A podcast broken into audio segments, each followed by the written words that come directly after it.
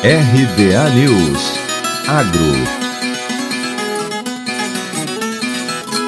Brasil terá em breve um prédio que usa energia do solo para climatizar seus ambientes. O projeto inédito é desdobramento de uma pesquisa realizada na Escola de Engenharia de São Carlos, da Universidade de São Paulo, que avaliou o uso de fundações de edifícios como meio para a troca de energia térmica entre o prédio o subsolo. A experiência internacional com o uso dessa tecnologia, baseada em energia geotérmica, tem relatado considerável economia no consumo de energia energia para climatização tanto no aquecimento quanto no resfriamento.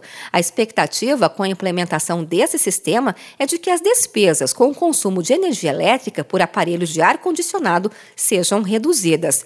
Nomeada CIS Living Lab, a edificação brasileira já começou a ser construída na Escola Politécnica em São Paulo. A professora Cristina de Holanda Cavalcante Churra explica que a energia geotérmica é aquela encontrada dentro da crosta terrestre, no solo, nas rochas ou mesmo na água, sendo identificada pela temperatura. Essa energia pode ser transferida para a superfície por processos de troca térmica a partir das fundações de edificação.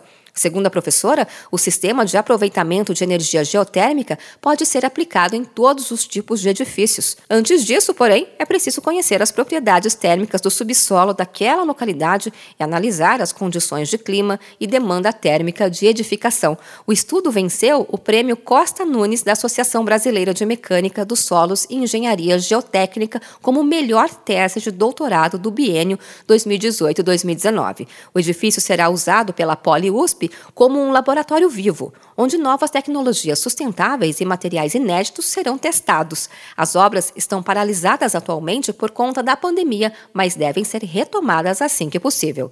De Campinas, Luciane Iori.